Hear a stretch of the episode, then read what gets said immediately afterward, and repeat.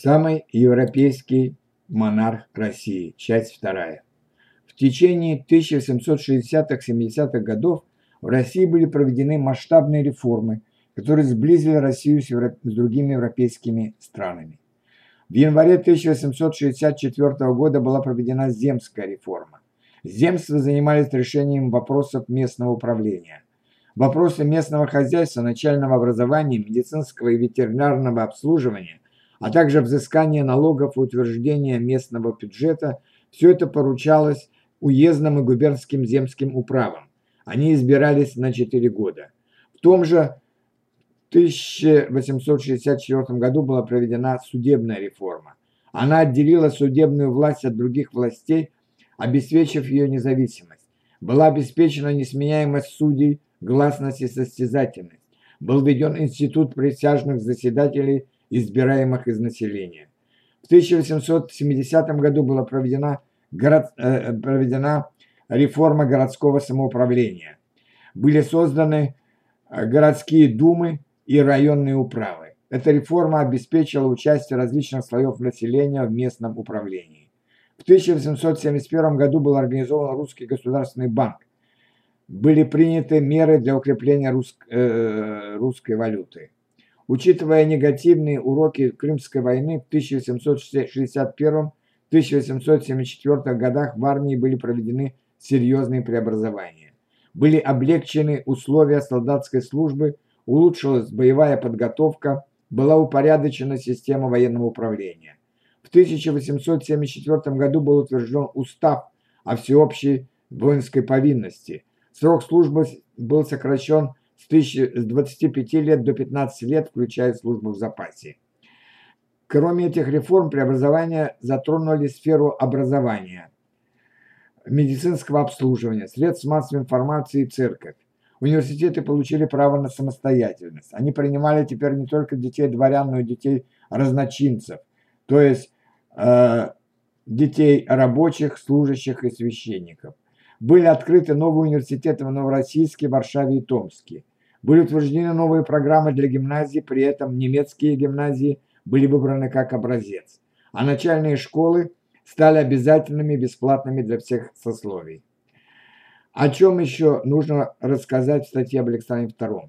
В 1858-1860 годах были заключены Айгунские и Пекинские договоры с Китаем, по которым окончательно устанавливалась официальная граница между двумя странами – при этом Россия получала Амурский край и Приморье, но больше не претендовала на западный уйгурский округ Китая, в котором к этому времени уже было сильное российское влияние. Александр II способствовал либерализации политики во внешней торговле с Европой. Импортные пошлины в 1868 году были в 10 раз меньше, чем импортные пошлины в 1841 году.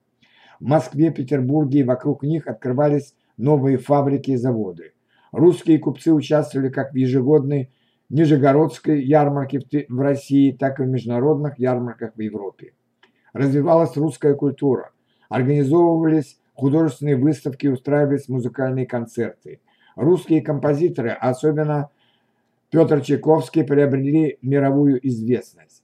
Но своих главных успехов русская культура достигла в области литературы. В это время жили и творили такие русские писатели, как Иван Тургенев, Лев Толстой, Федор Достоевский, поэты Николай Некрасов, Афанасий Фет и Федор Тютчев.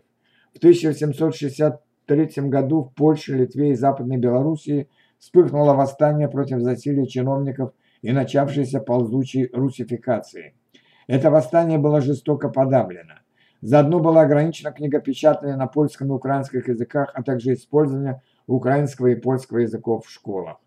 В 1864 году была завершена война на Северном Кавказе, которая продолжалась с небольшим перерывом более 40 лет. Правительство обещало уважать местные обычаи, исламскую религию, одновременно не препятствовать тем мусульманам, которые хотели бы выехать в единоверную Турцию. Постепенно размывалась та черта оседлости для евреев, которая была установлена еще при Екатерине II, когда евреи могли жить только на территориях Польши, Западной и Центральной Украины и Белоруссии. Теперь ремесленникам, учителям, юристам, журналистам, художникам, музыкантам и купцам первой гильдии еврейского населения разрешалось селиться в разных городах России, им разрешалось строить синагоги, учиться в гимназиях и университетах. В 1867 году царское правительство за 7 миллионов 200 тысяч долларов уступила Аляску и Алиутские острова Соединенным Штатам Америки. В 1877-78 годах проходила русско-турецкая война, в результате которой были освобождены Болгария, Сербия, Румыния Черногория, а на Кавказе к России был присоединен город порт Батуми. В финале войны русские войска стояли уже в пригородах Стамбула, но из-за угрозы войны с Великобританией э, должны были отступить. В течение 35 лет э, с 1856 по 1880 годы к России были присоединены обширные земли Центральной Азии, на, которых, на которые в настоящее время находятся пять государств – Казахстан, Киргизия, Узбекистан, Таджикистан и Туркменистан. Александр II способствовал развитию южного берега Крыма. Он выкупил у дочерей графа Потоцкого имение Ливадия для своей жены, которая болела туберкулезом. За короткое время там были построены большой и малый ливадийские дворцы, которые станут особенно известными после встречи в феврале 1945 года в Крыму президента США Франкла Делано Рузвельта, премьера, э, премьер-министра Великобритании Уинстона Черчилля и Иосифа Сталина. Вслед за, вслед за императором свои дворцы в Крыму стали строить и его министры и другие богатые люди России. Но несмотря на все эти внешние и внутренние успехи России, в стране росло общественное недовольство, причем оно росло с двух сторон – Помещики были недовольны потерей части земель и своей власти над крестьянами. Консервативные чиновники были обескуражены чересчур быстрыми, с их точки зрения, изменениями в России, утратой патриархальной стабильности и уменьшением своей роли в России. Крестьяне были недовольны, что им еще долгих 49 лет нужно либо работать на барина, так называемая барщина, либо платить ему оброк за то, что они стали свободными и получили небольшой участок земли. Нарождающийся класс предпринимателей был недоволен, что в стране еще так много оставалось феодальных пережитков, а также тем, что большинство мест в земствах и в городских думах сохранялось за дворянами, и некому было защищать права предпринимателей. Разночинцы, интеллигенты и студенты университета были недовольны, что социальные лестницы работали слабо, что процветали взяточничество, коррупция и несправедливость. С конца 1860-х годов современники отмечали утомление императора и некоторую апатию.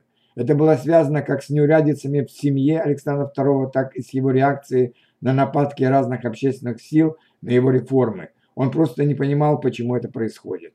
В разных частях империи, а особенно в больших городах, возникают революционные кружки и революционные организации, самыми большими из которых было тайное общество Нечаева, описанное Достоевским в романе «Бесы», а также подпольная организация «Земля и воля» и «Народная воля».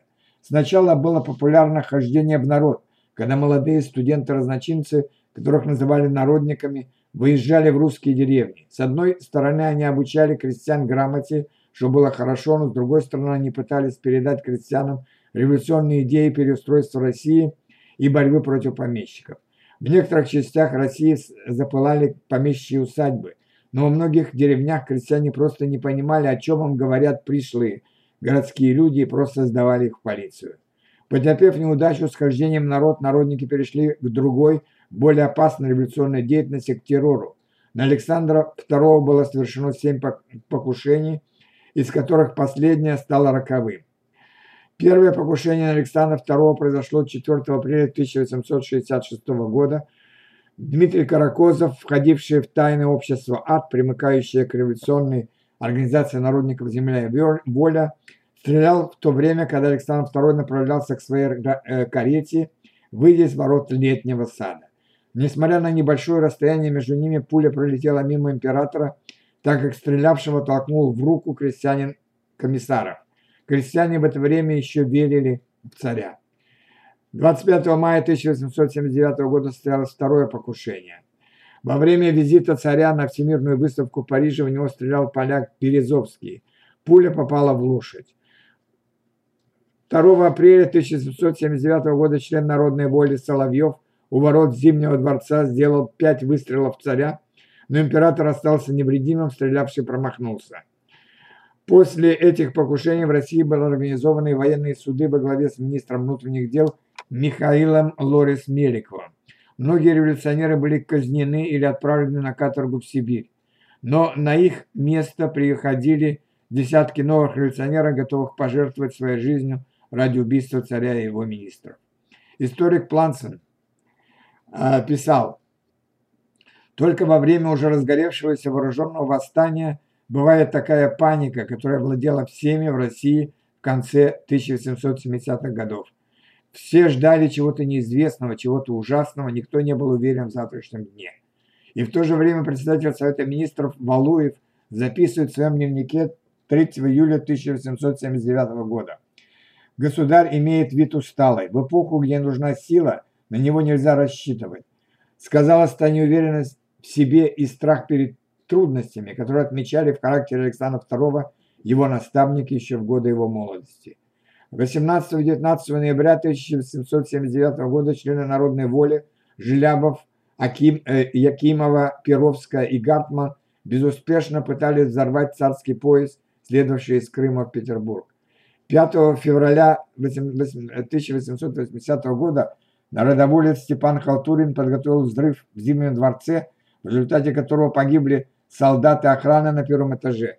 Но никто из царской э, семьи, находившейся на, на третьем этаже, не пострадал. Седьмое покушение на Александра II состоялось 1 марта. Покушение произошло, когда император возвращался после войскового развода в Михайловском манеже. Сначала бросил свою бомбу бомбист Рысаков. Пострадал сопровождающий царя несколько прохожих и карета. Сам император не пострадал, но он вышел из кареты к раненым. И в это время второй бомбист Гриневецкий бросил вторую бомбу, от которой погиб сам и был смертельно ранен император. Так закончилось 25-летнее царствование самого европейского императора России Александра II. Россия в результате так и не стала настоящей Европой. Современник царя Палеолог так писал о последних годах царствования Александра II. Порой им овладевала тяжелая меланхолия, доходившая до глубокого отчаяния. Власть его более не интересовала. Все то, что он пытался осуществить, кончалось неудачей. Никто из других монархов не желал более счастья своему народу. Он уничтожил рабство, отменил телесные наказания, провел во всех областях правления мудрые либеральные реформы. В отличие от других царей, он никогда не стремился к кровавым лаврам славы. Сколько усилий потратил он, чтобы избежать турецкой войны. И что получил он за это? Со всех сторон России к нему поступали донесения губернаторов, что народ, обманутый в своих чаяниях, во всем винил царя. А полицейские донесения сообщали об угрожающем росте революционного брожения. А другая современница Захарова пишет, 1 марта трагически пресекло и государственные преобразования романтические мечты императора о личном счастье. Он имел смелость и разумность отменить крепостное право и приступить к строительству правового государства, но при этом оставался фактически пленником той системы, фундамент которой он начал упразднять своими реформами. В память о мученической смерти Александра II на месте его убийства построили храм. Храм был возведен по указу императора Александра III в 1883-1907 годах по совместному проекту архитектора Альфреда Партанда и архимандрита Игнатия. Храм выполнен в русском стиле, напоминает Московский собор Василия Блаженного на Красной площади. Он был освящен 6 августа 1907 года в день преображения как храм Спас на Крови. Памятники Александру II стоят в центре финской столицы Хельсинки, как благодарность за то, что Александр II дал им право на парламент и делопроизводства на финском языке. До этого оно было на русском и шведском языках, а также в Софии за то, что он способствовал освобождению Болгарии от турецкого ига в 1778 году. А вот памятники Александру II в России были уничтожены после революции 1917 года. Но память об Александре II как о царе-освободителе все равно жива.